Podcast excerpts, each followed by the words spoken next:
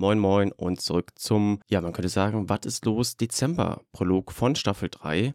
Heute, ich hatte es angekündigt, mit Philipp Flieger, Marathon Olympionik, Autor, Speaker, Podcaster, Content Creator, Brand Ambassador von unter anderem Adidas. Also sehr, sehr äh, vielschichtige und spannende Persönlichkeit. Und man kennt ja Philipp vor allem auch für seine, klar, während der aktiven Karriere Marathon-Tipps, Trainings-Know-how, gibt es einige Podcast-Folgen und Artikel. Man hat ihn auch kennengelernt. Du hast ja immer mal wieder auch so ein bisschen spitzfindig da Kritik an den ja, DLV äußert und da auch natürlich sich als selbstständiger Athlet äh, entsprechend vom Markt platziert. Darüber habe ich mit ihm so ein bisschen gesprochen. Stichwort Hate Speech und wie er damit umgeht. Aber vor allem wollte ich in dem Gespräch mit Philipp, was so gute 45 Minuten ging, einfach so ein paar Anekdoten mit ihm durchgehen. Ich habe ihn ja kennengelernt bei der Kinotour von der Triton Crew in Berlin, beziehungsweise wir haben uns nicht persönlich da kennengelernt, aber da habe ich ihn zum zweiten Mal reden sehen und ich muss sagen, ich war schon ziemlich beeindruckt. Dieser Mann ist schon echt ein, äh, ja, ein Routinier geworden, kann man so sagen, vor der Kamera. Ja, und dementsprechend hat das hier auch echt äh, Fun gemacht, mit ihm zu plaudern. Ein bisschen über die ein oder andere Anekdote und ein paar Zeitsprünge zurück in seine Zeit. Also viel Spaß jetzt mit dem Gespräch mit Philipp. Stichwort Forward Ever, Backward Never. Ich war ja bei der Kinotour äh, im November in Berlin. Äh, Sebastian hat mich ja auch eingeladen. Also ich habe dafür bezahlt, aber coole Sache auf jeden Fall. Mich würde mal interessieren als allererstes, was macht es eigentlich mit dir vor, wie ich finde, ja doch schon ein paar Leuten so zu sprechen? Inzwischen, also man hat natürlich immer, hängt vom Publikum ab, was, also wie sehr oder wie sicher fühlt man sich in dieser Bubble, sage ich jetzt mal. Alles, was irgendwo im weitesten Sinne mit Austauschsport zu tun hat, das ist ja irgendwie so ein bisschen Home-Turf und irgendwo weiß man, wie diese Menschen ja auch ticken, so wie man halt selber auch tickt. Das heißt, da war ich jetzt zum Beispiel, wenn du auch Berlin ansprichst, nicht wahnsinnig nervös, auch wenn ich da jetzt natürlich viele Leute, wie meistens halt im Publikum jetzt nicht persönlich davor kannte. Ähm, hängt natürlich davon ab, ob man in einem komplett fachfremden Bereich ist. Ne? Ich bin ja durchaus auch hin und wieder mal äh, als Speaker gebucht äh, und wenn du natürlich in einem Corporate-Umfeld bist, äh, klar geht's dann meistens auch um eine Art Motivationsvortrag irgendwo äh, und meistens hat ja dann auch irgendwelche Parallelen, äh, die man mit seinem eigenen Leben verknüpft. Das, da kennt man sich auch aus, aber das ist schon noch ein bisschen ungewöhnlicher auf jeden Fall. Was würdest du, wenn du so zurück überlegst, was war so dein größter Auftritt so vom Menschen, äh, der jetzt nicht im Running-Kontext war? Oder was, äh, oder wo hattest du vielleicht auch am meisten Schiss? Kannst du dich noch daran erinnern? Ja, das war sicherlich was bei Adidas. Also das sind natürlich beide schon ein bisschen Running-Kontext, aber es ging nicht um Training oder um äh, mhm. äh, meine Karriere, sondern ähm, dadurch, dass ich schon sehr lange für Adidas erst Athlet und jetzt zukünftig ja dann, das kann ich vielleicht so vorwegnehmen, wir sind da schon sehr weit in Gesprächen, auch zukünftig als Markenbotschafter weiter tätig sein darf. Das war bestimmt schon 2017, ist schon einige Jahre her äh, bei einem großen, damals war es ein Europa-Meeting, also die gibt es so ein, zwei richtig große Summits, wo gerade aus dem, ähm, vor allem auch aus dem Marketingbereich alle Menschen zusammengebracht werden, ne? war lange vor, vor der Pandemie, das heißt, das war damals in Valencia und da waren auf dem Event waren mehrere tausend äh, äh, Menschen und ich glaube aber bei der Keynote, wo ich war, waren es vielleicht so 500 äh, und da habe ich mit einem Produktentwickler praktisch neue Modelle vorgestellt da ist natürlich so, wenn du die Modelle selber noch nicht kennst, weil die erst in zwei Jahren rauskommen, kannst du natürlich aus deiner Erfahrung jetzt nicht viel dazu sagen, weil äh, du, musst die dann auch auf das Technische beziehen und äh, und damals war für mich auf Englisch zu sprechen auch noch eher ungewöhnlich und in gerade ähm, der Adidas Bubble oder auch anderen Bereichen ist natürlich Englisch eigentlich die die Sprache, um natürlich auch alle mitzunehmen da war ich schon nervös, muss ich sagen. Also das ist dann schon nochmal was, wo man sich so denkt, hm, ja, okay, es sind sehr viele Menschen, äh, wo man nicht weiß, wie gut kennen die dich, was halten die von dir. Das ist ja so, mit, mit diesen Gedanken stehst du ja dann da und dann will man es natürlich auch nicht vergeigen. Ähm, ich kann es vorwegnehmen, ich glaube mal, dass ich, äh, ich bin eher selbstkritischer Typ, aber ich glaube, es war okay, wie ich es gemacht habe, weil die Anfragen im Nachgang sind nicht, nicht weniger geworden bei Adidas. War jetzt nicht so, dass sie gesagt haben, um Gottes Willen, dem Flieger bitte nie mehr auf irgendeine Bühne stellen. ich bin mir eigentlich fast sicher, dass du da trotzdem relativ souverän die eine oder andere Anekdote rausgehauen hast. Und um die soll es ja auch heute gehen, Philipp. Du bist ja, ich habe mal so ein bisschen im Netz gesearched, äh, eher so für die Marathon-Tipps bekannt und How-to-Marathon etc. Und heute soll es ein bisschen um äh, Anekdoten gehen. Und ich hatte dich ja vorab schon mal gebeten, so mal vielleicht ein, zwei Anekdoten zu überlegen, die man vielleicht auch auf so einer Party irgendwie so raushaut die vielleicht auch so sinnbildlich für deine Karriere stehen. Aber vorab, äh, dass du noch so ein bisschen kurz Zeit bekommst. Jetzt sind wir ja hier im Triathlon-Bubble, ja. Und die Leute denken sich vielleicht, Philipp Flieger, okay, wer ist das jetzt eigentlich nochmal genau? und jetzt wollte ich dir einfach nochmal die Chance geben, dass du mal so einen kurzen Elevator-Pitch machst, ja. so 50, 60 Sekunden, dass die Leute sagen, hey, okay, jetzt, jetzt haben wir auch Bock weiter zuzuhören, ja sozusagen. Also let's go. Total gerne. Ähm, ich gebe mir Mühe. Also ich bin, äh, mein Name ist Philipp, ich bin äh, inzwischen 36 Jahre alt, äh, frisch retired, wie man so schön sagt. Also ich habe äh, Anfang des Jahres meine leistungssportliche Karriere beendet. Berliner Halbmarathon war mein Abschiedsrennen. Ähm, habe 20 Jahre oder mehr äh, Laufen als Leistungssport betrieben, ähm, davon ab 2013 als Profi. Profi definiere ich so, ähm, ich habe nach meinem Bachelorstudium äh, alles auf eine Karte gesetzt, diesen Kindheitstraum von Olympischen Spielen äh, doch noch zu verwirklichen. Mit Mitte 20 realisiert, so viel Zeit bleibt einem nicht mehr. Davor auch eine richtige Scheißzeit gehabt mit drei OPs, da stand das Karriereende schon mal im Raum. Ähm, dementsprechend keine Kompromisse, alles auf eine Karte. Hatte Glück, vier Jahre später, vielleicht auch zur richtigen Zeit, dann auch äh, das perfekte Rennen zu bekommen, fit zu sein. Ähm, hab's nach Rio geschafft. Ähm, bin danach noch einige Jahre äh, Marathon gelaufen. Rückblickend viele schöne Erinnerungen gehabt, auf jeden Fall an Straßenlauf, vor allem weil man sehr nah an der Fanbase ist, äh, ganz anders als das, was man früher im Stadion gemacht mhm. hat. Man ist sehr viel näher an den Menschen, was ja im Triathlon ganz normal ist, aber das ist, kennt man anders, wenn man aus dem Stadion kommt. Und ähm, ja, viele gute Rennen gab, viele nicht so gute Rennen. Ich glaube, ähm, am Ende nicht alles äh, zeigen können, was vielleicht äh, Potenzial da war, aber so ist halt der Sport auch. Ähm, und ähm, glaube, dass mich deshalb vor allem auch noch viele Menschen kennen. Das muss ich auch sagen. Ich war nie der beste, da bin ich total ehrlich, der beste deutsche Marathonläufer. Das wird einem ganz gerne mal hier und da angedichtet, stimmt aber nicht. Also es gab immer, zu welcher Zeit auch ich aktiv war, immer irgendjemand, der besser war. Egal, ob es damals Arne mhm. Gabius war. Damals gab es außer uns beiden noch nicht so viele andere. Ähm, und dann später natürlich jetzt die ganzen jungen Wilden, die nachkommen. Wir haben einen Hoch in der deutschen Laufszene aktuell, sowohl im Frauen- als auch im Männerbereich ist großartig. Wirklich so ein starke, starkes Nein. Niveau hatten wir noch nie. Und ähm, genau, was ich noch sagen wollte, dadurch, dass ich immer sehr offen durchs Leben bin, auch mir andere Projekte neben dem reinen Sport gesucht habe, ähm, weil ich gemerkt habe, klingt eher sehr romantisch mit 16 ein Profi, aber es ist sehr viel Tag zu füllen nur mit Training. Ähm, insofern habe ich immer auch gerne ähm, andere Projekte gemacht, habe ein Buch geschrieben, äh, Laufen am Limit, äh, das kam 2019 raus, über meinen Weg von Kindesbeinen an zu Olympischen Spielen praktisch, äh, seit äh, 2020, ja genau, fast drei, fast ja, dreieinhalb Jahre jetzt, äh, haben wir einen so eigenen Podcast, Zeit, ja. äh, Bestzeit-Podcast. Und dadurch sind wir immer sehr, ähm, oder haben die Menschen, glaube ich, ein, also ein, ein, ein geschärfteres Bild von mir als Mensch außerhalb mhm. des Athletendaseins bekommen. Und ähm, das ist schön. Vielen Dank dafür. äh, mir kommt gerade spontan eine Frage, äh, weil du es gesagt hast, du sagst ja selber so, du bist jetzt nicht, ich glaube, Jahrhunderttalent hast du mal irgendwie gesagt oder ein krasses Talent, viel mit Fleiß. Ja es gibt auch so in der Triathlon-Szene so ein paar Leute, die sich da sehr smart vermarkten und die vielleicht noch nicht da sind, wo sie sein wollen und dann vor allem auch, wenn das andere nicht so machen, sondern eher über die Leistung hauptsächlich kommen, dann natürlich logischerweise so ein bisschen Hate entsteht so. Hast du das irgendwie auch mal gemerkt, dass so ein bisschen aus der eigenen Szene so ein bisschen Beef kommt? Mm, ja, also ich nenne da jetzt gar keine Namen und meistens waren, nein, nein, also meistens waren es dann auch nicht die Leute, die, ähm, die dir das ins Gesicht gesagt hätten, so wie es halt dann oft ist oder geschrieben haben, sondern du kriegst es natürlich über einem nahestehenden Menschen mit, dass das in der Szene ja. so rumort und, und über einen behauptet wird und vieles davon, das meiste ist natürlich auch echt Bullshit gewesen, aber sowas verfängt bei manchen vielleicht auch, deswegen, äh, ich hatte schon auch Momente, wo äh, Menschen mich dann irgendwann bei einem Event zum Beispiel oder äh, sagen wir Berlin Marathon Expo, whatever, äh, das erste Mal vielleicht persönlich getroffen haben und meinen, ja, du bist ja ganz anders wie das, was ich von dir gehört habe. Und da dachte ich mir immer, was hast du denn von mir gehört? Also ich bin ein relativ normaler Dude, würde ich sagen, der halt äh, halbwegs okay laufen konnte mal eine Zeit lang. Ja. Ähm, aber für mich war das Thema Selbstvermarktung, das hat leider in Deutschland so oft ein bisschen negativen Touch. Ähm, einfach ein Mittel zur Freiheit, meiner individuellen Voll, Freiheit. Ja. Ich wollte kein ich wollte mich in keine Abhängigkeiten begeben. Äh, das hat auch einfach Gründe gehabt. Ich wollte unabhängig von meinem Verband sein.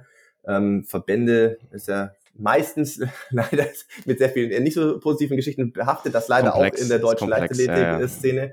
Und ähm, habe da auch schlechte Erfahrungen gemacht, beziehungsweise andere Menschen gesehen, die äh, nicht gut behandelt wurden, äh, sage ich jetzt mal. Und ähm, deswegen wollte ich nie Soldat werden oder Polizist in der Sportfördergruppe. Du bist sehr stark abhängig von dem Wohl und Weh des Verbandes und dann, die können dich ein Jahr äh, drin haben, das nächste Jahr hauen dich raus, dann hast du keine sportliche Existenzgrundlage und dann ist eigentlich auch bei vielen die Karriere vorbei gewesen, weil du so schnell nichts eigenes aufbauen kannst. Und äh, deshalb war für mich immer, äh, ich habe immer so einen Blick auch natürlich über einen großen Teich gehabt, was machen da andere, sehr viel bekanntere Läufer als ich ähm, vor schon 10, 15 Jahren und fand das spannend, das zu verfolgen und dachte mir, hey, gut, ich bin jetzt ein kleines Licht, aber vielleicht interessiert auch irgendwann jemanden, was, wie mein Alltag, mein sportlicher Werdegang, whatever so aussieht. Und da haben wir natürlich heute mit sozialen Medien und inzwischen gibt es ja noch so viel mehr, also aber mit YouTube, mit Podcasts und alles das. Du hast heute ein, ein Toolset zur Verfügung, auch als Sportler, ähm, aus dem du einfach nur auswählen musst, was dir am besten passt, um vielleicht die Menschen mitzunehmen, ne? auch die Fans irgendwie. Das gab es früher nicht. Wenn ich jetzt in die 80er, 90er Jahre zurückgehe, da warst du ja brutal abhängig von dem Mediensystem. Wenn du nicht in der Zeitung warst, weil du ein richtig geiles Rennen hattest oder im Fernsehen vorkamst, hat man dich nicht gesehen. Und ja. das war natürlich auch eine krasse, ähm, krass viel schlechtere Position gegenüber Brandpartnern zum Beispiel, ne, die dich dann sponsern oder sowas. Heute kannst du dein eigener klingt jetzt so ein bisschen hoch dran, Creator sein, aber du kannst deinen eigenen Werdegang erzählen, so wie du es erzählen möchtest und die mhm. Leute 365 Tage im Jahr theoretisch mitnehmen. Und einerseits hat mir das Spaß gemacht und zum anderen war das dann aber auch irgendwo so der Hebel für mich, vielleicht früher als bei anderen deutschen Athleten, die das vielleicht so für sich nicht erkannt haben, mhm. um mir eigene, ein eigenes Team an, an, an Support, an, an Partnern aufzubauen, mit dem ich meine Karriere gestalten konnte. Und da ist es natürlich so, es gab durchaus noch andere Athleten, ähm, die die noch ein bisschen in der alten Denke behaftet sind. Also äh, wenn man sich, glaube ich, nicht mit dem Lauf der Dinge anpasst, dann, dann wird's halt schwer so. Und, und da war halt noch so, ja, aber ich, ich bin doch so und so schnell gelaufen, vielleicht bin ich sogar schneller gelaufen als Philipp. Wieso hat der bessere Partner, bessere Verträge, was auch immer besser ist? Wir haben ja keine Einblicke gehabt, aber und das ist halt, das ist interessant, dass das nach Jahren sich ähm, gewendet hat. Und viele von denen, von denen ich wusste, dass sie mich, glaube ich, extrem kritisch gesehen haben, vielleicht auch dachten, ich bin ein krasser Narzisst, aber für mich sind das einfach auch ähm, okay. Arbeitstools so, ne? Äh, haben dann gesagt, wir machen das jetzt auch seit einem Jahr oder versuchen das jetzt anzufangen, weil sie vielleicht fallen gelassen wurden von irgendeiner staatlichen Institution. Ähm, und eigentlich hast du vor fünf Jahren einen Weg schon beschritten, der ähm, allen eigentlich aufzeigen kann, wie man sich da einfach äh, um sich selber kümmert. Mhm, mhm. Ich hätte mich auch in der Vorabrecherche gefragt, hat, ob dir jemals eine Person ins Gesicht in irgendeiner Form was Negatives gesagt hat. Das äh, trauen sich dann doch die meisten nicht. Also nicht, weil ich so angsteinflößend bin, um Gottes Willen, ähm, äh, aber, aber du kennst das ja, ne? Also ist doch was ganz anderes heute in der Anonymität des Internets oder ähm, sogar vielleicht über Dritte hintenrum äh, irgendwas zu behaupten oder sagen, ah, äh, krass selbstverliebter Typ oder keine Ahnung ähm, ins Gesicht, das trauen sich ja dann die meisten doch nicht. Also ich müsste jetzt gerade nochmal in mich gehen, aber ich kann mich nicht daran erinnern, dass ich einmal wirklich okay. so ein richtiges Konfrontationsgespräch hatte, was ja an sich auch legitim ist. Und nochmal, ich bin nicht der, der denkt, ich muss everybody's darling sein oder jeder muss mich geil finden. Um Gottes Willen, das ist total legitim, dass Leute auch sagen, der, der Philipp ist irgendwie, ist nicht mein Fall, das ist ja auch in, in Ordnung, total, total fein. Aber ähm, wie gesagt, also ich habe, glaube ich, damals das als eine Möglichkeit begriffen, sein eigenes Ding machen zu können und äh, im allerbesten Falle ähm, damit aber auch ein paar Leuten ähm, Motivation einzuhauchen, mhm. äh, vielleicht auch der Nachwuchsgeneration. Ich hätte mir mit 16 gewünscht, ich hätte ähm, Leute damals gehabt, die halt schon viel älter sind, die voll im Profibusiness drin sind, denen, denen man zuschauen kann in dem, was sie tun. Mhm. Und was mich schon berührt immer wieder, ist natürlich das Feedback, was man ab und an bekommt. Natürlich eher das schöne Feedback. Ähm, auf die Dinge, die man gemacht hat. Äh, Buch gibt es ein paar krasse Stories, aber auch zum Beispiel, ähm, als ich damals äh, Anfang April meine Karriere beendet habe, das hat davor niemand kommen sehen, ist auch ein zugegebenermaßen sehr ungewöhnlicher Zeitpunkt zu Beginn der Saison, die Karriere okay. zu beenden. Daraus sieht man aber auch, glaube ich, dass das eine sehr, ich bin Bauchmensch und ich habe ähm, ich habe einfach dann gemerkt in den ersten Monaten nach der Geburt unserer Tochter, ich kann das so nicht mehr auf dem extremen Lifestyle-Level äh, durchziehen mhm. und ich will es nicht mehr. Ich will nichts opfern, was, was ich später vielleicht bereue. Ähm, und äh, und habe das dann relativ innerhalb von vier Wochen mit mir ausgemacht und aber natürlich klar Partner Management informiert. Sonst hat das niemand gewusst und wir haben ein Video gemacht, äh, ich nehme die Credits nicht an, ein sehr guter Freund von mir, der viel auch auf YouTube gecuttet hat und auch gefilmt hat für mich schon. Der hat ein ein ja so ein Abschiedsvideo gemacht aus aus Content, den wir halt aus den letzten Jahren hatten. Und der war schon, der war schon mächtig, muss ich sagen. Also der ist auf YouTube noch zu sehen, der ist auch äh, angepinnt bei mir auf Insta. Äh, das hat mich nochmal richtig abgeholt und getoucht natürlich, aber wenn man da mal drunter guckt, was da für Kommentare sind, das ist schon extrem bewegend, sage ich jetzt mal. Wie gesagt, ich will mich hier nicht irgendwie überhöhen, aber wo viele Menschen mal geäußert haben, was man vielleicht für einen Impact ja. auf sie oder auf ihr eigenes sportliches Tun hatte, ähm, das war schon Das ist schon krass. Das nimmt man, du bist ja in deinem sportlichen Sein so drin und fokussiert auf deine Saisonziele und auf deine Rennen und keine Ahnung, internationale Meisterschaften, dass du das ja nicht hinterfragst. Und es ist ja auch nicht ja. so, dass du dann ständig denkst, boah, geil, jetzt habe ich ein neues Video gemacht, vielleicht inspiriert das irgendjemanden. Aber dann zu sehen, was man über all die Jahre vielleicht neben dem Sport geleistet hat und was das für manche bedeutet hat, ist schön, ja. Mhm. Ja, und oftmals ist es ja auch so, dass wir Menschen sind ja so, dass man erst im Nachhinein checkt, so was man eigentlich an, an irgendeiner Sache hatte und äh, im Alltag alle konsumieren Philipp Flieger Content. Ja. Aber dann kommt dann so, zock, Leute, ich bin jetzt raus und dann stellen die Leute erst fest, ich habe das auch hier und da gemerkt, in kleineren Stile, dass dann äh, natürlich dann auch der, äh, ja, die Danke, die Danke schöns sozusagen kommen. Ja. Ähm, genau. Stichwort Anekdoten. Philipp, äh, du hattest ja, ich fand das sehr, ähm, also wirklich ohne Geschleim, ich fand es sehr smart, wie du das gemacht hast in Berlin. Du hast das sehr souverän äh, alles äh, erzählt und wegmoderiert. Und eine Geschichte ist mir in Erinnerung geblieben und ich hatte ja auch ein, zwei Fragen gestellt, glaube ich, oder wollte stellen. Aber irgendwie dachte ich mir, ich kann auch nicht die ganze Zeit fragen dort in der Runde. Das da wäre dafür der Abend gewesen hier. ja, ja, ja, ja. Also es ging um die Canova Squad, ja. äh, wo du da ähm, wir steigen einfach mal so direkt rein in diese Elite-Truppe da irgendwie reinge, dich reingemogelt. Das klingt jetzt so negativ, aber so ein bisschen hast.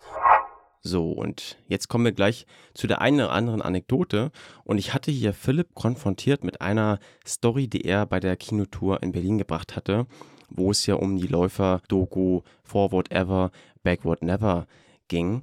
Und da hat er eine Geschichte gebracht, wie er damals äh, mit seinem Trainer mit einer Legende sozusagen im Laufsport, Renato Canova, angebandelt ist und wie der Kontakt zustande kam.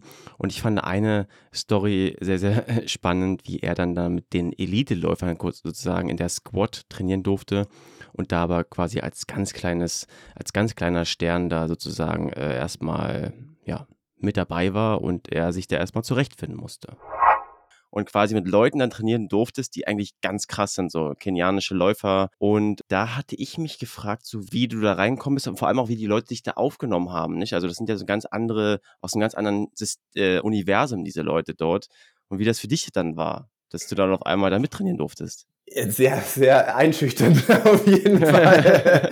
ähm, äh, genau, also vielleicht nochmal kurz, äh, ganz kurzer Abriss. Also Canova, Renato Canova ist ein italienischer ja, Trainer ist zu wenig, ist eine Trainerlegende, der seit äh, 50 Jahren coacht ähm, und, und ganz viele äh, absolute Top-Athleten, äh, WM-Sieger, also Weltmeister, Olympiamedaillengewinner, Weltrekorde, was auch immer, alles schon gecoacht hat, unterschiedliche Strecken, aber äh, zuletzt auch sehr viel im Marathonbereich. Und Renato ist halt auch so, äh, oh, ich glaube inzwischen 77, also ähm, schon in einem stolzen ja. Alter, aber auch ähm, ein, ein Mensch für dieses stolze Alter, der eine unfassbare Vitalität und Präsenz ausstrahlt, habe ich selten so erlebt, ohne dass er das jetzt irgendwie ähm, wie soll ich sagen, verbal sich aufplustern muss oder sowas. Die Präsenz, das Dasein. Also du, du, du stehst an der, an der, an der, also wenn wir dann zum Beispiel in diesen kleinen Bussen zu 20 in so einem Minibus da reingequetscht irgendwo hinfährst mit drei so Bussen und dann stehen da irgendwie 50, 60 Leute an irgendeiner Kreuzung im Nirgendwo im kenianischen Hochland ähm, dann gehst du da erstmal so fast noch im Stockdunkeln erstmal einlaufen, morgens um sechs oder so, und dann treffen sich halt, wenn alle so ein bisschen, ich sage jetzt Race Ready, aber halt für ihr Workout äh, alle kurze Hose haben und was weiß ich, Singlet und, und Carbon-Schuhe und so, dann versammeln sich halt irgendwie 50 Leute um ihn und der steht dann da in der Mitte und erklärt das Workout und was gemacht werden soll und was nicht gemacht werden soll, also vor allem wann der nicht zu schnell gelaufen werden soll. Und mhm. ähm, das ist, es gibt ein paar Szenen, ich weiß nicht, ob wir das äh, ein paar irgendwie bei mir ein paar Videos drin haben, aber es ist ähm, das ist schon krass, da kannst du eine Stecknadel fallen hören. Du hörst nur den Wind da oben um die Uhrzeit und, und ihn halt und, ähm, mhm. und da hören 50, egal was für ein Level, ne? egal ob jetzt junger Perspektivathlet, der gerade da irgendwie jetzt die ersten paar Wochen mittrainiert hat oder halt irgendwie gestandener Marathonläufer, der schon 204 gelaufen ist oder 59 Minuten im Halbmarathon. Ähm, das ist schon, schon krass. Und ähm, ja, damals, ich habe es in Berlin ja erzählt, es ist so ein Zufall gewesen. Ich war zu der Zeit ohne Trainer, das war Anfang 2020, äh, ein bisschen Umorientierung zwischen beende ich jetzt meine Karriere, weil ich akzeptiere, dass ich nicht mehr schneller laufen kann oder probiere ich einfach nochmal einen ganz neuen Ansatz, war aber relativ planlos, wen ich in Deutschland da zu Rate ziehen kann zur damaligen Zeit und bin erstmal äh, nach Kenia, wie so oft im Januar nach Kenia geflogen. Das ist so ein bisschen the place to be, vor allem im Frühjahr auch, weil ideale klimatische Bedingungen auf 2400 Meter Höhe. Ähm, da hast du morgens, wie gesagt, um, um, um sechs, halb sieben, wenn die, wenn die Kenianer da ihre Workouts machen, so zwölf Grad, meistens dann relativ schnell windstill. Und tagsüber für so Nachmittagseinheiten ist natürlich schön, auch bei 25 Grad zu laufen. Und äh, ja, Trainingspartner brauche ich nicht erzählen. Äh, die besten der Welt, da hast du irgendwie 500, 600 äh, äh, Männer in verschiedensten Trainingsgruppen, wo da trainieren. Ähm, da findet man immer auch schnell Anschluss. Und ein norwegischer Kollege und Freund, äh, der damals zufällig zur gleichen Zeit im gleichen Camp war, Sondre Nordstad Moen, der war auch schon Europarekordhalter, äh, zeitweise über, über den Marathon mit Bestzeit ist 205 hoch. Ähm, genau. Und wir haben aber mal bei einem ähnlichen Level angefangen. Also in Rio waren wir, glaube ich, 20 Sekunden auseinander von unseren Bestzeiten. Also waren wir noch im 212er Bereich. Und der hat maßgeblich unter Renato Canova diesen steilen Aufstieg gemacht.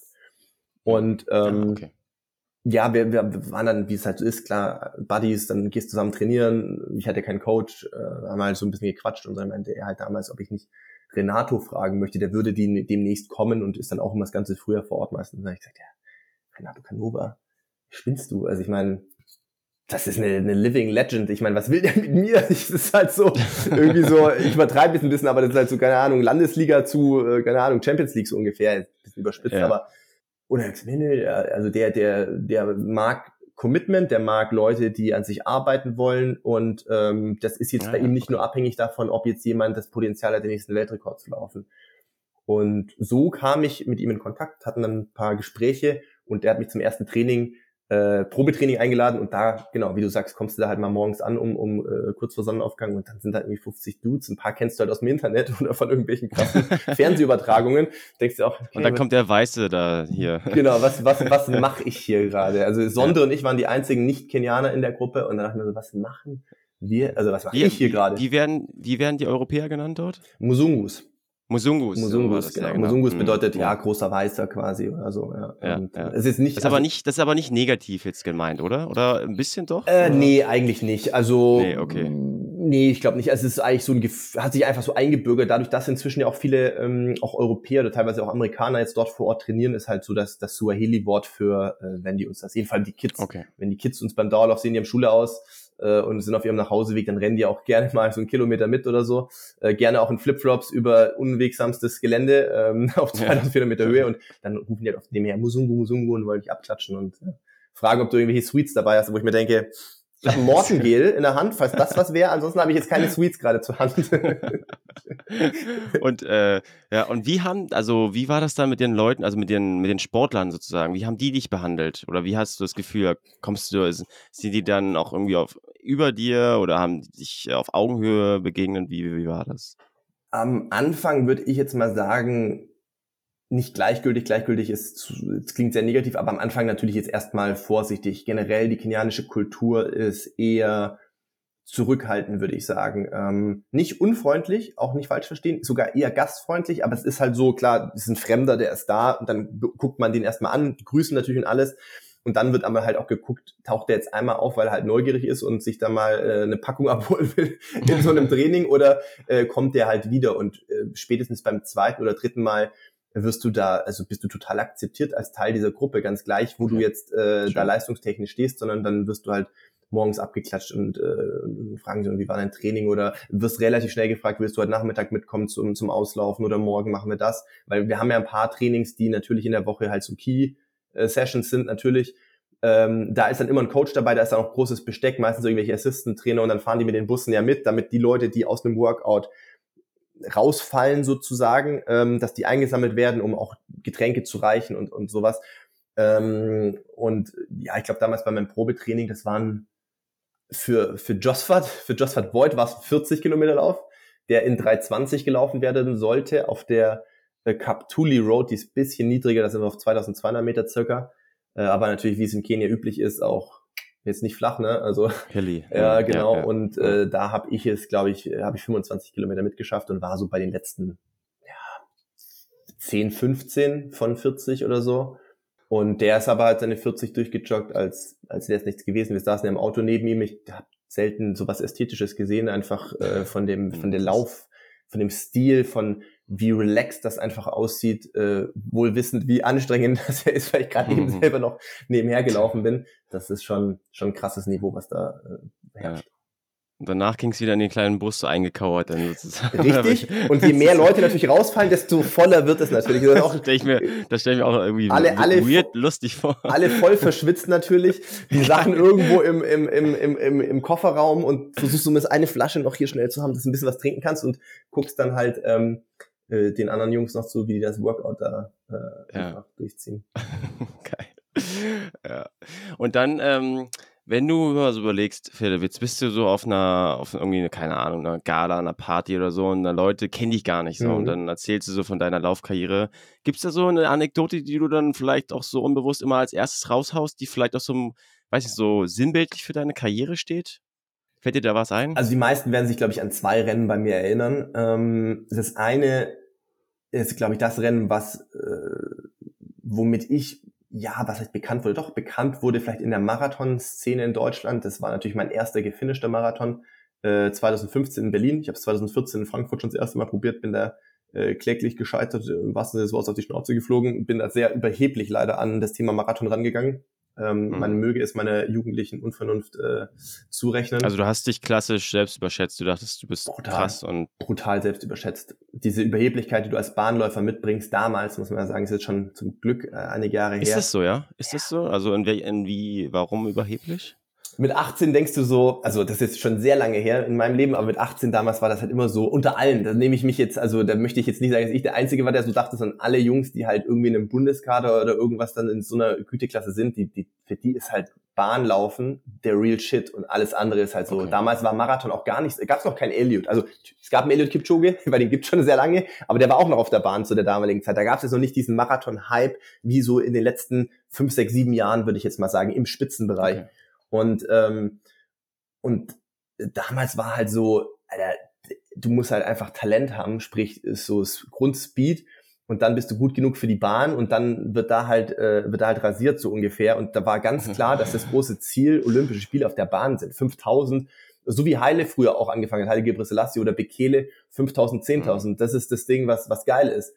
Und da muss man jetzt halt, halt sagen, äh, also meine Bestzeit über 5000, die ist jetzt nicht, also die ist jetzt also hat mich schon ab und zu mal zu kontinentalen Meisterschaften gebracht, also Europameisterschaften, aber das ist jetzt äh, 1331, ist jetzt auch nicht super krass, sagen wir mal. Mhm. Und ähm, und was wir früher gesagt haben zu denjenigen, vollkommen zu Unrecht, tut mir auch äh, leid, aber die wissen ja heute, glaube ich, ganz gut, dass ich das jetzt heute anders nachfühlen kann. Aber damals die Leute, die sich im Marathonbereich aufgehalten haben, das waren halt natürlich schon auch de facto Leute, die halt, die hätten keinen Stich gemacht, ne, über fünf oder zehntausend, ne, gegen Jungs wie uns damals oder einen die Älteren, einen Jan Fitschen, der dann auch Europameister wurde oder sowas. Ja. Ähm, und da haben wir natürlich dann immer so gesagt, ja, ganz ehrlich, beim Marathon ey, ist ja wirklich auch, das machen ja wirklich nur die Leute, die wirklich zu, zu langsam sind für den, für den richtig geilen Scheiß. So. Und Ironie des Schicksals, äh, zehn Jahre später bin ich genau einer von denen, der gemerkt hat, scheiße, ich ja. bin zu langsam, um es auf der Bahn zu Olympischen Spielen zu schaffen. Ich äh, muss wohl doch ja. auf die längste äh, olympische Strecke ausweichen und bin aber da ähm, ja, einfach dumm und überheblich rangegangen. Ich dachte mir halt, hey, ich bin gewohnt, 240, 250 auf der Bahn zu laufen, also abhängig, mhm. ob es 5 oder 10.000 sind. Das ist so meine Komfortzone, wenn man davon Komfortzone sprechen kann, aber das ist, da fühlst du dich so sicher, das ist so das, wo du kennst. Wie schlimm kann es denn sein, 308 auf einen Kilometer zu laufen? Also besseres TDL-Tempo so ungefähr. Ähm, und damals ungefähr so zwei Stunden zwölf hochgerechnet, die Zeit, wo man ausgehen konnte, dass das für eine Olympia-Quali mal reicht. Ähm, und das kann ja kein, kein Hexenwerk sein. Machst ein paar mehr Kilometer, äh, machst deine Longruns äh, und ja. bist good to go über äh, Flüssigkeitszufuhr, äh, wie viel Kohlenhydrate pro Stunde, ähm, all solche Dinge hast dir keine Gedanken gemacht. Dann war das ja lange noch vor der Carbon-Ära. Das heißt, wir haben damals noch diesen richtig dünnen Racing-Flat sowas äh, gemacht. Äh, auch kannst dir halt nicht vorstellen, wenn du sonst TDLs machst, die 10, 15 Kilometer lang sind, vielleicht mal 20 in der Vorbereitung auf eine, auf eine Bahnsaison kannst dir jetzt nicht vorstellen, was das mit dir macht auf Asphalt, äh, wenn du 40 Kilometer plus rennst. Ne? Und äh, ja, Frankfurt, wir hatten damals einen Teamkollegen, Julian Flügel, der war schon relativ arrivierter Marathonläufer im Bereich von zwei Stunden 14. Hat damals Frankfurt halt auch gesagt, er läuft da wieder, möchte ja 214, doch, er wollte 214, glaube ich, laufen. Und ich gesagt, hey, passt perfekt, erster Marathon, nehmen es mal easy. Ich laufe jetzt einfach mal nur eine 214 zum Reinkommen und ja, äh, dann wird das schon. Könnte eigentlich mehr, aber. Genau, ja, so war der Gedanke. So. Und bei Halbmarathon dachte ich mir noch, wir sind 1,659 durchgegangen, ist per perfekt gewesen. Ja. Äh, zu diesem Zeitpunkt habe ich, glaube ich, noch nichts getrunken, ja, weil ich mir dachte, hey, ich habe auch gar keinen Durst, ist eh nicht so warm ja. heute. Ähm, Wenn es schlimmer nicht wird, ist es ja wohl der entspannteste Wettkampf meines Lebens. ähm, ja, bei Kilometer 30 habe ich irgendwann gemerkt, ich habe kein Gefühl mehr in meinen Händen, mir ist total schwindelig, äh, irgendwie total weird, aber vielleicht ist das ja Teil des Marathon Games, ich bin ja nur ein gelaufen. Ja. ja, und bei 35 war das Rennen vorbei. Und, äh, und dann war ich auch kurz davor, tatsächlich spitzensportlich damals schon das Handtuch zu werfen, weil ich dann schon dachte, okay, Marathon ist nichts für mich, das ist ja komplett kranker Scheiß. Ähm, vielleicht äh, bin ich so, also nichts gegen Dieter Baumann, Olympiasieger, Vize-Olympiasieger, aber es gibt ja auch Typen, die sind halt nicht für Marathon gemacht, das ist einfach so. Also die, die sind sehr gute Bahnläufer gewesen, exzellente Bahnläufer, aber das ist ja auch ein bisschen so eine Typfrage. Und ähm, ja, durch meinen besten Kumpel, durch Felix, der mich dann nochmal überredet hat, äh, überredet hat, einen weiteren Versuch zu machen. Das war dann halt Berlin ja. 2015. Ähm, bin ich am Ende zu Olympischen Spielen gekommen. Weil dieser Marathon, ich für mich habe beschlossen, vor dem Rennen, ich glaube, mein Coach, mein damaliger Coach, das war noch nicht Renato, ähm, sondern mein Regensburger Coach, Kurt Ring, der hat das nicht geglaubt. Aber die engsten Leute sonst so, meine jetzige Frau, mein bester Kumpel, äh, Jonas Fischer, mein anderer Kumpel, der auf dem Rad immer da dabei ist mit der Verpflegung, die wussten, es ist ernst. Und ich habe gesagt, das wird der letzte Versuch. Wenn ich jetzt, wenn Marathon nicht klappt, wenn ich die Olympia-Quali nicht schaffe, dann akzeptiere ich. Ich habe jetzt vier Jahre nochmal alles da drauf gesetzt. Ich bin dann 29. Dann brauche ich mir mit 40 nichts vorwerfen, dass ich da nicht all in gegangen bin. Dann ist es halt so. Kann ich dann, glaube ich, auch meinen Frieden mitmachen. Und ich war unfassbar, man kann sich ja vorstellen, glaube ich, wenn du bist unfassbar nervös dann einfach dadurch, dass du dir selber so einen Druck auch nochmal machst. Aber ich hätte, glaube auch damals nicht die Kraft gehabt, das noch weiter nochmal zu probieren. Und ich glaube, ich habe in der Nacht zwei Stunden gepennt.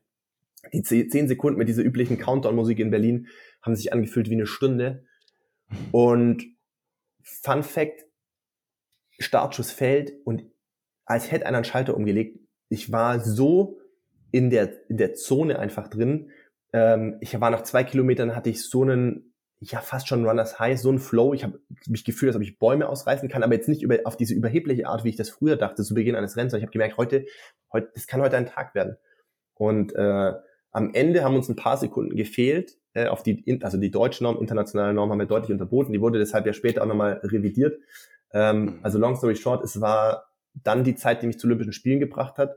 Es war ein Ultra, für mich damals nie ähm, zu erwartender und auch habe ich noch nie so erlebt, ein Medien-Hype. Ich habe natürlich dann ein paar provozierende Fragen in der ARD live gestellt bekommen, weil damals noch sonntags live in der ARD bezüglich dieser Nominierungsdifferenzen zwischen ah, Athleten, okay. Verband und ich habe halt da, so wie ich halt bin, straight so meine Meinung gesagt. Das erste Mal wollte ich das elegant umschiffen, weil ich das jetzt nicht so in den Vordergrund rücken wollte, weil für mich war das ein erster Marathon, es war eine richtig geile Zeit ähm, ich war damit automatisch der zweitschnellste Deutsche nach Arne Gabius seit wahrscheinlich, keine Ahnung, 20 Jahren oder sowas. Und ja, als er nochmal nachgestichelt hat, Jesse Wellmer, Grüße gehen raus, wir haben ein sehr gutes Verhältnis inzwischen. Das hat ja da auch mir auch gut getan, aber ähm, habe ich dann halt gesagt, ja, jetzt ist absolut beschissen, wie mit den Athleten umgegangen wird. Es ist nicht nachvollziehbar, dass es eine internationale Norm gibt, die irgendwo damals bei 2019 lag ähm, und ein deutscher Verband sagt, er möchte zwei Stunden zwölf. Äh, es gibt wenig Nationen, die sowas machen. Ähm, also wenn für die Amerikaner 2019 gut genug ist und sie schicken die besten drei, verstehe ich nicht, warum wir das nicht auch so machen können einfach. Mhm. Ähm, und das ging dann live im Fernsehen. Danach SZ, FAZ, äh, Spiegel, alles. ne Und äh, dann PK nochmal im Anschluss. Also ich glaube, es hat dann der Start ist um 9.15 Uhr. Davor habe ich, wie gesagt, keine zwei Stunden gepennt, bin zwei Stunden 12.50 damals gelaufen. Medienmarathon, glaube ich, bis um vier, halb fünf. Da habe ich dann, glaube ich, mein erstes Weizen getrunken. Und ähm, dann noch Aftershow-Party äh, in Berlin bis um 4.30 Uhr. Ich glaube, ich bin um 5 Uhr aufgestanden. Ich war fast 24 Stunden wach, plus kleiner Marathon. Das war schon eine der eher geileren Geschichten. Ähm, vor allem, äh, es war halt auf der Aftershow-Party dann halt, das ist ja immer relativ offen. Auch da kannst du als Teilnehmer mit deinem Band hinkommen. Ja. Da wirst du halt auch ah. zelebriert wie, wie, ein, wie ein Rockstar. Okay. Also das Echt, ist, ja. Elliot war dieses Jahr da. Hm. Okay. Stelle ich mir irgendwie lustig vor, wenn dann so die Profi-Leute, so die Austrainierten, dann noch einmal. Trinkt man da Alkohol? Schon, oder? Ich nicke mal hier. Das können die Leute zu Hause nicht hören, aber das ist einer von den Tagen im Jahr. Du hast dich da jetzt vier, fünf Monate weggeknechtet. Für den Tag, an dem Tag bist du all in gegangen, hast du Olympia vor Augen. Also ich sag mal so, es, man, es könnte sein. Es könnte wurde sein, nicht äh, gespart an solchen Getränken ja. und es war äh, nicht umsonst so spät, äh, auf jeden Fall, bis wir irgendwann wieder ja. im Hotel waren. Ja. Ja, ist ja auch menschlich. Ja. Und dann hast du noch, äh, was ist die zweite, wenn du sagst, es sind so zwei Geschichten. Also ich habe noch ein Bild im Kopf und zwar, es war, ich möchte meinen, es ist Frankfurt oder Berlin gewesen, wo du völlig entleert ähm, That's the story. Zuschauer Ah, das ist die Story. Okay, ja, ja okay.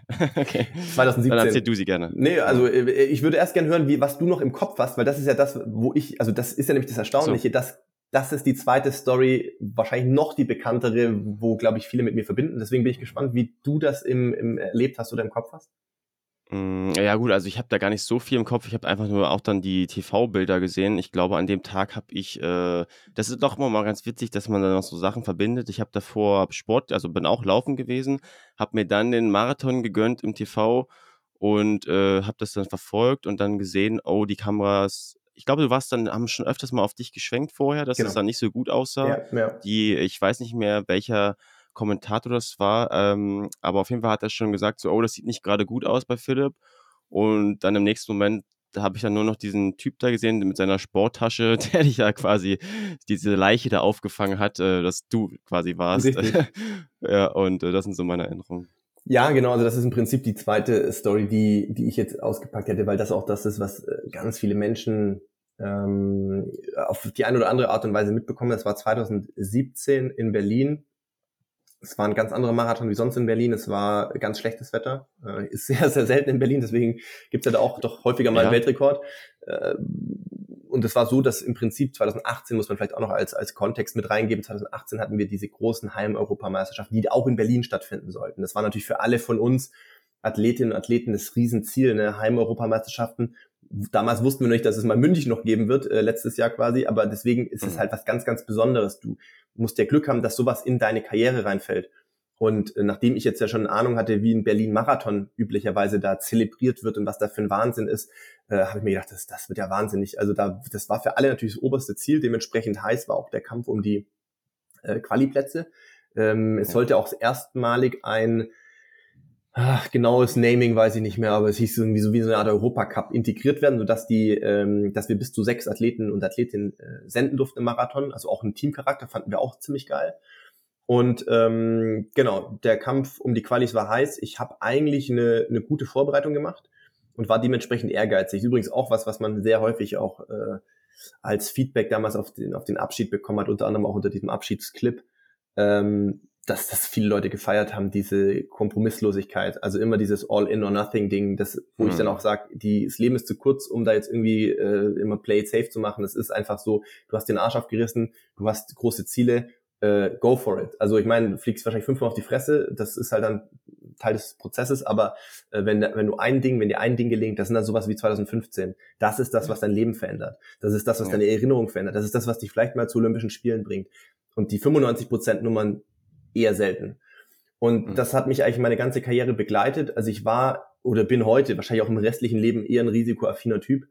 Ähm, also eigentlich ist das doch auch so die, die Ader oder die, wie sagt man, die Herangehensweise der Kenianer, so wie ich das rausgehört habe, oder? All or nothing. Genau. Und wenn man stirbt, dann ist es halt so. Genau, genau. Aber das ist, ähm, das hatte ich ja in Berlin auch so ein bisschen versucht auszuführen. In Deutschland ist das ich weiß nicht, gesellschaftlich, kulturell, wie auch immer, eher unüblich. Man hat so eine gewisse Grundangst vor Scheitern. Das ist in der Gesellschaft sehr verankert. Also man möchte, also was heißt, man möchte nicht scheitern. Niemand möchte scheitern. Natürlich macht Scheitern nicht Spaß, das ist ja ganz klar. Aber aufgrund dieser Bedenken, wie wird das aufgenommen, was denken andere Menschen über mich, hält das, glaube ich, ganz viele davon ab, einfach mal all in zu gehen, weil mhm. nur so erfährst du, was vielleicht möglich ist. Ne? Also lieber ähm, gibt ja auch diese cheesy englischen Wörter, Reach for the Stars oder so, und dann guckst du, du wirst vielleicht die, nicht, die Sterne nicht erreichen, aber du wirst vielleicht viel weiterkommen, als du dir selber zugetraut hast, weil man sich leider ja oft äh, häufig selber eher klein macht, als äh, mal ähm, zu gucken, was wirklich maximal drin ist. Und äh, das war im Sport nicht so meine Herangehensweise. Dafür bin ich auch äh, oft auf die Schnauze geflogen, dafür habe ich auch äh, geblutet, dafür habe ich auch eine ultra schlechte Marathonquote, weil ich auch sehr viele Rennen nicht äh, beendet habe. Aber so dramatisch wie äh, in Berlin 2017 war es natürlich Gott sei Dank selten. Und das ist auch was, was ich jetzt nicht, äh, bin ich jetzt nicht scharf drauf, äh, sowas nochmal mhm. zu erleben, muss ich sagen. ähm, es war, wie, wie vorher gesagt, es war sehr schlechtes Wetter, sehr ungewöhnlich kühl, also jetzt nicht eiskalt, aber es war halt nicht die üblichen 12 Grad äh, und vor allem war es mhm. regnerisch und windig. Das hat einfach diese nasse Kälte, kennt ihr auch, ne, wenn es dann so 5, 6, 7 Grad hat, das, das geht ja so rein einfach in den Körper. Und ähm, mein auch damaliger Coach war auch damals noch Kurt Ring, der hatte also es war Samstag vom Rennen, wir hatten gerade das Technical Meeting, das ist immer am Abend noch, wo die letzten Details besprochen werden hinsichtlich Wetter, hinsichtlich Pace-Gruppen und so weiter, mit, mit, mit, der, mit der ganzen Mannschaft, also mit allen ähm, Athleten, mit dem Race Director, das ist äh, auch, da muss man sein. Äh, und dann sind wir da rausgekommen und dann hat Kurt noch gesagt, morgen ist nicht das Wetter für einen großen Tag. Ähm, geh auf Nummer sicher, hak einfach die EM-Quali ab. Das wird leicht für dich 2.14 zu laufen mit der Form, die du hast. Wir haben damals gedacht, dass ich so im Bereich 2.10, 2.11 ähm, Potenzial habe, so unter einem guten Tag und, äh, und machen Hacken ran und dann gucken wir, ob im Frühjahr noch ein Rennen oder nicht, aber auf jeden Fall bist du dann ziemlich sicher eben für Berlin im Sommer ähm, schon mal qualifiziert und kannst dich da in Ruhe drauf vorbereiten. Und ich konnte das nicht. Ich, ich, ich, ich konnte es nicht. Ich habe gedacht, wie krass habe ich gelitten diesen Sommer, um mich auf diesen Tag vorzubereiten. Was habe ich mhm. geopfert dafür? Was war ich in Trainingslagern? Ich kann das nicht morgen da rausgehen und das runterjoggen. Also ist jetzt überspitzt ausgedrückt, natürlich ist auch so 14 ja, ja, eine extrem krasse Leistung, ja. aber ich habe gesagt, ich kann das nicht. Und ich bin äh, wie sonst all in rein und es hat sich trotz der Umstände äh, erstmal, es hat sich angefühlt, als ob ich das trotzdem durchbringen kann. Ich war mir echt ziemlich, also vom Mindset war ich an dem Tag trotzdem richtig gut. Also ich habe hm. hab, ich hab das gut ausblenden können, dass die Bedingungen nachteilig sind. Ich habe relativ lange, relativ gut in der Gruppe laufen können, so dass ich von den schlechten Bedingungen, klar Regen kannst du nicht abhalten und dass du durchnässt bist irgendwann, aber so in der Gruppe verstecken hat relativ gut funktioniert. Allerdings natürlich auch Pacemaker zahlen ihren Preis früher dafür. Äh, Wenn es halt windig ist, sind die früher raus als sonst. Die Gruppe ist dann relativ früh zerbröselt, so bei schon zwischen Halbmarathon und 25 und das ist ein kleiner Nachteil für uns Männer. Ähm, Frauen haben ja in aller Regel, selbst wenn ihre Gruppe irgendwann mal sich auflösen sollte, das Privileg vielleicht noch, dass dann idealerweise sind ja noch andere Männer drumherum in so einem Leistungsbereich von 220, mhm. 230. Ich sage mal so, wenn du im Bereich auf 210 unterwegs bist, Berlin, äh, da hast du vielleicht noch 15, 20 irgendwo vor dir, aber das ist, ihr kennt ja Berlin, das ist eine große Stadt, große Straßen. Das ist nicht gesichert, dass du da jemanden findest, mit dem du da noch laufen kannst. Es kann sein, dass du ab dann das restliche Rennen einfach alleine läufst. Und ja ähm, das kam dann auch so. Ich habe versucht, mich an meinen Verpflegungsplan trotzdem zu halten, so gut es ging. Ist oft auch nicht so leicht, wenn es zu kalt ist. Äh, Getränk ist dann auch kälter, ist für den Magen etwas schwieriger, das aufzunehmen. Aber ähm, Problem war dann eigentlich so Kilometer 35 rum. Bei 30 habe ich schon gemerkt, ich tue mich schwer, da habe ich die letzte Person reißen lassen müssen, sozusagen. Ich hatte eine Person, wo ich noch dran war. Und äh, habe gedacht, komm, 12 Kilometer, vielleicht wird es nicht die 210, 211, aber es könnte noch eine PB werden, irgendwie ähm, draufbleiben und so. Äh, und dann ist es ganz komisch geworden. Nach 35, da bin ich noch an der großen Adidas äh, Cheer, an dem Cheerpoint vorbeigelaufen, Nollendorfplatz, mhm. äh, wo es wurde ich krass abgefeiert auf jeden Fall. Das ist immer geisteskrank mit, der, mit den Communities. Äh, Habe ich immer sehr geliebt. Ähm, die haben da richtig, Stimmt, richtig ja. ähm, Gas gegeben. Und dann, ja, nach 35 habe ich ähm, so ganz komisches Gefühl bekommen im Körper. Das ist schwer zu beschreiben, weil das hast du sonst nicht so vorher, dass du taub wirst. Also in, in sich alles wird taub. Du spürst dich nicht mehr so richtig. Du, die Hände kribbeln ganz weird. Ähm, man kann irgendwo nicht mehr so klar denken. Also so, so oft rechnest du im Kopf ja mit, Kilometer war so und so. Ich war ja damals immer noch mit Abstand führender Deutsche. Das heißt, ich habe dieses deutsche Führungsfahrzeug vor mir, wo diese Uhr drauf ist. Da hast du ja diverse Informationen, durchlaufende Zeit, letzter Kilometer, errechnete Endzeit. All das siehst du ja und normalerweise verarbeitest du das ja auch so ein bisschen. Ja. Und äh, das war schon nicht mehr so richtig möglich. So ein klar denken war nicht mehr möglich und ähm, habe dann auch relativ schnell ähm, nicht mehr, ich war ja gar nicht mehr Herr der Lage. Ich weiß vieles heute, was war von Erzählungen äh, und weil ich mir die ähm, die Wiederholung äh, wahrscheinlich 100, 200 Mal in der ARD-Mediathek angeguckt habe, aber ich hatte nach dem Rennen Filmriss. Also ich weiß, dass ich nach 35 einmal, ähm, also ich einen Moment weiß ich noch, da bin ich äh, plötzlich bin ich ganz rechts auf einer großen Straße gewesen äh, und, und habe mich gewundert, wie ich da hingekommen bin, weil die Ideallinie war komplett links angezeichnet. Und normalerweise läufst du ja da, wo die Ideallinie ist, logischerweise. Und ich habe dann gedacht, hey, scheiße, wieso bin ich denn hier? Da vorne ist eh eine Linkskurve, ich, was mache ich hier gerade? Und ich habe gar nicht gewusst, wie ich da hingekommen bin. Und, ähm, und bei ja, irgendwas zwischen 35 und 40, also das erste Mal muss ja dann wahrscheinlich kurz nach 35 gewesen sein. Ich habe getrunken, habe gemerkt, irgendwie kommt gar nichts an im Körper, keine Energie, nichts. Ähm, dann hing ich plötzlich in einem von den Absperrzäunen am, am, am Straßenrand drin, ähm, bin da gestrauchelt, irgendwie auf allen Vieren oder auf den Knien gewesen, hielt mich an so einem äh, Absperrgitter fest und ähm, und dachte, fuck, was denn jetzt, was ist, was passiert gerade mit mir? Und dann hat das Auto auch angehalten. Aber da darf dann der, da saß damals mein Coach und mein Manager drin, die dürfen aber auch nichts machen. Ähm, ja, weil in dem Moment, ja, wo die natürlich dir helfen, bist du aus dem Rennen. Ne? Das mhm, ist das kann raus, ja. genau. Und das Auto hat angehalten und dann gucke ich so hoch und dachte erst, es ist vorbei. Und dann sehe ich, da steht aber noch äh, 2,10,55. Also wenn ich jetzt weiterlaufe, das ist natürlich unrealistisch, weil die letzten Kilometer schon gar nicht mehr in der Zeit waren, die das möglich gemacht hätten. Aber das kannst du nicht mehr verarbeiten. Ich dachte, ja, ja. das Einzige, woran sich dann der, der Restgeist, der noch in mir drin war, geklammert hat, so dieser Fighter Spirit halt, steh ja. auf und lauf weiter. Habe ich gemacht. Und bei, bei 37 rum äh, kamen dann schon zwei ähm, Sanitäter, die da halt äh, postiert sind. Da gibt es also Medical Checkpoints auch auf die mhm. Strecke gelaufen und wollten mich aus dem Rennen ziehen, weil ich scheinbar zu dem Zeitpunkt komplett Schlangenlinien auch gelaufen bin und gar nicht mehr, also es sah auch scheinbar katastrophal aus. Und die habe ich dann noch abgewehrt und gesagt, nein, ich muss weiterlaufen, ich will weiterlaufen, das ist nicht mehr weit, das sind fünf Kilometer oder was noch, das äh, schaffe ich. Und, ähm, und bei ja, kurz, muss kurz vor 40 gewesen sein. Ich dachte mir, wie lange kann es denn dauern, bis die scheiß Verpflegung bei 40 kommt, in der Hoffnung, dass das nochmal was geändert hätte. Und es muss, ich muss einen halben Kilometer vorher, äh, habe ich es nicht mehr geschafft quasi. Dann äh, bin ich da, kommt diese Szene, äh, wo diese Pylonen standen rechts als Abgrenzung und ich bin so gestra ges ja, strauchelt, gestolpert, wie auch immer, mhm. dass es, äh, dass ich wahrscheinlich gefallen wäre und da stand äh, eben diese Person, Clemens, weiß ich heute, der ähm, mich ja. äh, dann so gepackt hat, bevor ich äh, gestürzt bin und ähm, dann zu mir gesagt hat, ich glaube, es wäre besser aufzuhören. ähm, und dann kam mein Manager aus dem Auto und, ähm, und mein Coach und dann bin ich da äh, mit Tränen in den Augen, ich habe geweint, äh, bin ich ins Auto gestiegen, weil ich auch in dem Moment nicht verstanden ja. habe, was mit mir gerade passiert eigentlich. Ähm, um die Geschichte vielleicht noch abzuschließen, ich bin dann ins Hotel zurück und ich war natürlich am Boden zerstört, meine Family war da, wir haben dann ja irgendwie versucht, aus dieser Hotelbubble rauszuziehen, waren dann irgendwo in der Stadt Essen, äh, im kleinsten Kreis, so mit ja, meiner Dam also jetzigen Frau, damals Freundin und so bisschen Abstand zu bekommen und mein Bruder war damals dabei, der war nicht so häufig bei den Rennen dabei, aber damals war der dabei und der war natürlich auch mhm. total ähm, ja irgendwie schockiert mitgenommen so und dann hat der auch mal nur irgendwie auf dem Weg zu dem zu dem Italiener gefragt, hey, wer war das denn? Hast du seinen Namen oder hast dich bedankt? Und dann habe ich gesagt, du Scheiße, ich weiß hat es gar nicht. nicht. Ja, ich ja, weiß es nicht. Du warst da ganz woanders irgendwie so, auch halt einfach neben dir gestanden. Und dann hat er gesagt, ja, willst du nicht gucken, ob du den, ob du rauskriegen kannst, wer das war. Weil diese Aktion, kann ich dir auch sagen gleich, das hat einerseits zu einem viralen Internet-Hit geführt, was 0,0 Intention war.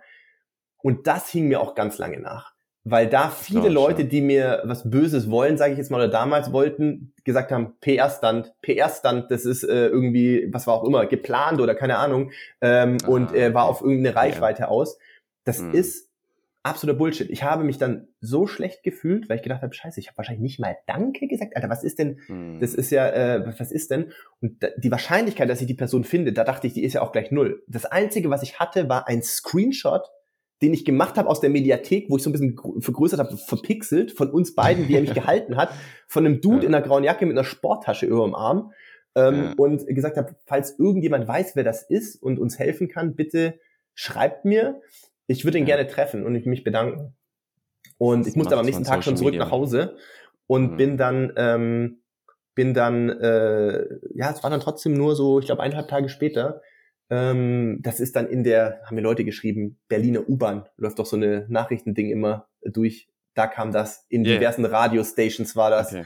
Äh, und das, das haben so viele Medienstationen aufgegriffen, das war wirklich ernsthaft null die Intention, hat aber dazu geführt, dass sich Clemens gemeldet hat. Clemens und dann haben wir gefacetimed, ähm, habe mich da erstmal bedankt und habe gesagt, oder halt was er so macht, habe festgestellt, er ist auch äh, Künstler, also macht eigentlich so, er kam vom Gym, das war ein Zufall, der war zwei Minuten da gestanden, der war auf dem Nachhauseweg vom Gym, hat sich gedacht, ah stimmt, heute ist ein Marathon, gucke ich mal Guck kurz, mal kurz zu. ja, und ja. in dem Moment lief ich da, äh, oder lief ja. es schon zu viel, aber kam ich da irgendwo an und ähm, hat gesagt, ja, ab und zu läuft das so ein bisschen und ähm, ich gesagt, hast Bock mal, dass wir eine Runde laufen gehen, ich komme mal äh, nach Berlin dich besuchen, habe ich ihm natürlich von, von Adidas äh, so ein Ausrüstungspaket organisiert, ein paar Schuhe, Klamotten, also was, was er doch fürs Gym brauchen kann und ihn zum Essen noch danach eingeladen, waren in der Sportspace laufen und danach noch essen in der Stadt und so. Das war ein äh, tatsächlich sehr schöner Tag mit ihm. Ähm, ja, und das habe ich auch ehrlich machen wollen, so, ne? Also das ist halt nee, einfach. Äh, alles, ja. ja. alles gut, ich verstehe das total, ja. Das sind ja auch dann die Sachen, an die man sich auch gerne einfach wahrscheinlich noch eher erinnert, als jetzt, keine Ahnung, machst jetzt eine ganz krasse PB oder hast wieder ein geiles Race, so es sind dann, doch mal ein bisschen die Menschen. Absolut. Philipp, mit ein bisschen Blick auf die Zeit. Ähm, ich habe noch ein, zwei Fragen von den Zuschauern oder Zuhörern, muss man besser gesagt sagen. Gerne. Wie läuft denn das jetzt eigentlich? Ich hatte es ja schon im Vorgespräch kurz mit äh, dem anderen, äh, ähm, das ist Rentner, ja. Also das klingt jetzt wirklich ganz lieb gemeint. Nein, das sage ich ja selber über mich. ja, du sagst es ja selber, genau. Jan Frodeno ist jetzt groß am Rumtouren. Äh, du ja auch. Ähm, es liegt viel an. Äh, wie ist denn jetzt eigentlich das mit dem Abtrainieren? Du bist ja dann nur Profisportler gewesen, bist es ja im Grunde immer noch. Also der Körper sagt ja jetzt nicht auf einmal, oh ja, jetzt bin ich auch raus. Äh, wie läuft das mit dem Abtrainieren? Das läuft aktuell sehr schlecht, muss ich sagen. Äh, und deswegen kann ich auf jeden Fall hier mit auf den Weg geben. Mach das nicht so wie ich, mach das vernünftig. Also Spaß beiseite. Ich bin so bei ein, zwei Mal joggen aktuell die Woche. Das ist aber für meinen Geschmack ist es zu wenig. Und meine Frau schimpft auch schon, weil ähm, bei diesen ganzen Leistungsdiagnostiken über all die Jahre, die letzte ist ja aus dem Frühjahr, äh, da ist natürlich erkennbar gewesen, äh, Herz ist Muskel, wissen wir alle, ähm, dass mein Herz doch sehr groß ist. Also ich hatte, glaube ich, Rekord damals am IAT in Leipzig, so Ruhepuls morgens nach dem Aufstehen äh, direkt gemessen war mal 33. Ähm, da war schon damals so die Ansage, also falls ich in vielen Jahren mal die Karriere beende, sollte ich da auch äh, den Sport nicht komplett sein lassen. Das war aus verschiedenen Gründen jetzt im letzten halben Jahr nach dem Karriereende in Teilen etwas schwieriger. Also es gab Wochen, wo ich vielleicht mal viermal laufen war. Es gab auch Wochen, wo ich vielleicht mal gar nicht laufen war. Ähm, mein bester Freund und auch Manager Felix, wir haben ihn vorher kurz erwähnt, der scherzt allerdings, dass ich in jetzt im Retirement scheinbar schaffe, mehr Marathons zu finishen, als ich sonst in der Karriere manchmal gemacht habe. ähm, weil ich tatsächlich dieses Jahr zwei Marathons trotzdem gelaufen bin. Einmal äh, bei der Challenge Rot durfte ich ähm, in der ah. Charity-Staffel von AG1 mitlaufen, die ja da auch eine nette Summe äh, für ein Kinderhilfswerk gespendet haben. Und äh, mit Kai Pflaume bin ich vor kurzem den New York Marathon gelaufen, ähm, weil der da seinen ersten Marathon gelaufen ist und gefragt, ob ich Bock habe, mitzulaufen. Ah, ja. Okay. Also ich mhm. würde gern mehr für mich wieder machen. Äh, ähm, war jetzt aus verschiedenen Gründen nicht immer ganz so einfach. Ähm, bin dieses mhm. Jahr viel unterwegs gewesen, weil natürlich es auch darum ging, die bisschen die Weichen zu stellen für was jetzt dann irgendwann nach der mhm. aktiven Zeit kommt. Bist du nächstes Jahr dann auch in Rot vielleicht? Weiß man noch nicht. Äh, jetzt muss ich kurz überlegen, äh, was kann man dazu sagen? Ich sage, ich, ich verbleibe immer mit einem vielleicht, ja. Vielleicht bin ich okay. auch wieder äh, in Rot, ja. ja also ich werde auf jeden Fall da sein. Ich gebe ja äh, groß angekündigt, äh, hier meine erste Langdistanzpremiere. Ah, stark. Hab auch schon ordentlich, ordentlich Schiss so, aber ja, auch Riesenrespekt. Drauf. Ähm, genau. Ich würde noch eine Frage und zwar von Daniel, äh, wie, nee, von, von Jonas war das genau. Ähm, du hast es eigentlich schon so ein bisschen gesagt mit dem Alltag, was sich da jetzt am meisten verändert hat. Ich denke mal, du hast wahrscheinlich einfach mehr Zeit für die Familie. Ja und ähm, mehr Zeit noch für Sponsorentermine. Also, ja. also das sind zwei äh, wesentliche Faktoren. Der wichtigste Faktor für mich, der ja auch in diese Entscheidung ähm, geflossen ist, ist natürlich der, der Familienaspekt. Äh, ich glaube, viele von euch haben schon eine ganz gute Vorstellung, nicht zuletzt, weil wir das ja recht gut teilen auf, auf Social Media, was das in den letzten Jahren auch für ein Aufwand war äh, was der im Prinzip ein halbes Jahr on the road in verschiedensten äh, Höhentrainingslagern und für Rennen unterwegs und all so ein Zeug. Das ist geil, will ich jetzt gar nicht schlecht reden. Also hammergeile Zeit möchte ich nicht missen. Aber es, äh, also ist auch, ich muss immer sagen, ist auch, ich will jetzt nicht pauschalisieren, für manche, glaube ich, machbar. Äh, für mich, ich bin vielleicht eher ein extremer Typ, wir haben es vorher gehört, also wo man sagt, man geht all in in manche Themen und das habe ich mir nicht mehr so kompromisslos vorstellen können jetzt mit unserer Tochter und so, weil ich auch als Vater ähm, präsent sein möchte und nicht so ein kaputter Zombie, wie man das halt ist, wenn man so ein Training ja. macht. Ähm, und dementsprechend, genau, heute Morgen äh, bin um, um, um sechs aufgestanden, habe dann um halb sieben unsere Kleine fertig gemacht, war mit ihr in der Kita, bin jetzt zurück, kurz gefrühstückt, sitze hier am Podcast äh, mit dir, was ja schön ist. Und genauso, wenn ich zu Hause bin, ich hole sie, ich mag Zeit mit der Tochter zu verbringen. Wenn ich unterwegs bin, freue ich mich auch. Ich bin immer noch gerne äh, in der Sportbubble unterwegs, äh, egal ob jetzt läuferisch aktiv, in Anführungszeichen, natürlich jetzt auf einem anderen, anderen Niveau als früher. ähm, das ist ja dann jetzt nur noch just for fun. Oder halt für Partnertermine. Das finde ich, äh, finde ich, ist ein wahnsinnig schöner Ausgleich. Und wenn ich mir das äh, zukünftig erhalten kann, ähm, dann bin ich ein sehr, sehr glücklicher Mensch. Philipp, äh, ich könnte noch ewig mit dir weiter quatschen, aber wir haben, heute ist ja auch ein kleiner Mediatag bei dir, habe ich erfahren. Ich würde da hier das Kapitel erstmal äh, beenden und äh, ich würde sagen, wer dich weiter hören möchte, es gibt ja auch den Bestzeit-Podcast. Du hast es selber schon gesagt, über 190 Folgen. Ich glaube, wer da so ein bisschen mehr über dich erfahren will oder auch am Ball bleiben möchte, hat da, glaube ich, wöchentlich nicht die, die Chance dann sozusagen. Ja, vielen Dank für die Empfehlung. Genau, Bestzeit-Podcast ähm, sind wir eigentlich auch ähm, recht äh, frequent unterwegs auf jeden Fall und versuchen ja. uns da auch immer wieder an ähm, Ähm, wir haben oft Gäste dabei, äh, witzigerweise nicht nur eben aus dem Laufbereich, sondern wir haben ja schon auch die ein oder andere Triathlon-Größe bei uns haben dürfen, was Voll. schön ist. Und ja. ähm, wir versuchen einmal mit ähm, offenen Augen äh, auch mal den Horizont ein bisschen zu erweitern. Insofern, ja, ja, sehr gerne. Vielen Dank dir für die Einladung hier. Hat echt Spaß gemacht. Die Zeit ist verflogen. Ey, ich könnte mit dir auch bestimmt noch eine Dreiviertelstunde weiterquatschen. So ist es, so ist es. Ja, so ist es. Also, danke dir, Philipp. Sören, danke dir. Viel Spaß beim Anhören. Macht's gut. Ciao, ciao. Ja, vielen, vielen Dank fürs Zuhören bis hierher. Ich hoffe, dir hat es Spaß gemacht und wenn du jetzt noch dran bist, dann fandest du sicherlich auch die eine oder andere Anekdote sehr unterhaltsam. Wir haben danach noch gesagt, äh, Philipp musste leider dann weiter zum nächsten Mediatermin. Wir hätten hier noch locker eine Stunde weiter plaudern können. Ich für mich fand es nochmal sehr einfach spannend zu sehen. Man, ich glaube, von außen hat man ja auch immer, hat er ja auch selber gesagt, so ein gewisses Bild von einer Person. Philipp finde ich, wenn mich meine Menschenkenntnis nicht ganz täuscht, ist einfach ein extrem entspannter, cooler Dude. Und es war sehr entspannt, hier einfach mit ihm zu plaudern.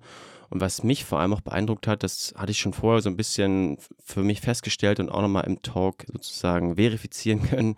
So dieses extreme Commitment und auch dieses proaktive Tun für die eigenen Ziele, also das selbst anzugehen. Er hatte ja das ja erwähnt mit dem Renato Canova, mit der Trainerlegende, das war jetzt auch nicht so selbstverständlich, dass er dort als, ja, jetzt sage ich mal nicht Jahrhunderttalent äh, da auch einfach irgendwie reinkommt und da mit ihm trainieren, beziehungsweise dass er ihn trainiert. Und was äh, auch noch sehr, sehr spannend war, was hatte ich in der Recherche nochmal so ein bisschen äh, herausgefunden, dass er sich auch bei der, ja, einer der größten Werbeagenturen, Jung von Matt, sagt vielleicht dem einen oder anderen was, auch proaktiv quasi vorgestellt hatte mit einem Teaser, mit einem Video, Snippet äh, zusammengebastelt, da einfach sich vorgestellt hat, dass die ihn quasi vermarkten sollen. Weil heutzutage, es ist nun mal so, von nichts passiert nichts und oftmals muss man sich einfach selber kümmern. Und wenn man hier so ein bisschen smart unterwegs ist und da auch natürlich auch das gewisse ja, Selbstvertrauen natürlich auch irgendwie mitbringt, aber auch einfach so den Willen, einfach das mal zu probieren. Und natürlich kann man scheitern und man kann immer abgelehnt werden. Aber ja, ich meine, abgelehnt werden und nein, ist ja auch erstmal nicht so schlimm, aber Hauptsache das mal probiert zu haben. Hm, darum geht es vielleicht. Das fand ich sehr, sehr cool.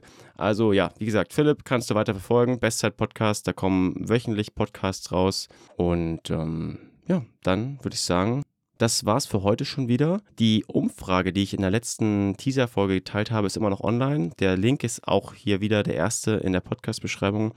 Äh, lass gerne nochmal dein Feedback da. Wen möchtest du in Zukunft hören? Also wirklich konkrete Gäste, SportlerInnen oder Sportler aus der Triathlon- und Ausdauerszene oder auch von mir aus ExpertInnen, die in diesen Szenen am Start sind. Und was dir sonst noch gefallen hat oder beziehungsweise was du vielleicht noch als Verbesserungspotenzial siehst. Darüber würde ich mich sehr freuen. Und damit schließe ich diese Runde. Ich wünsche dir noch einen schönen Tag. Bis dann.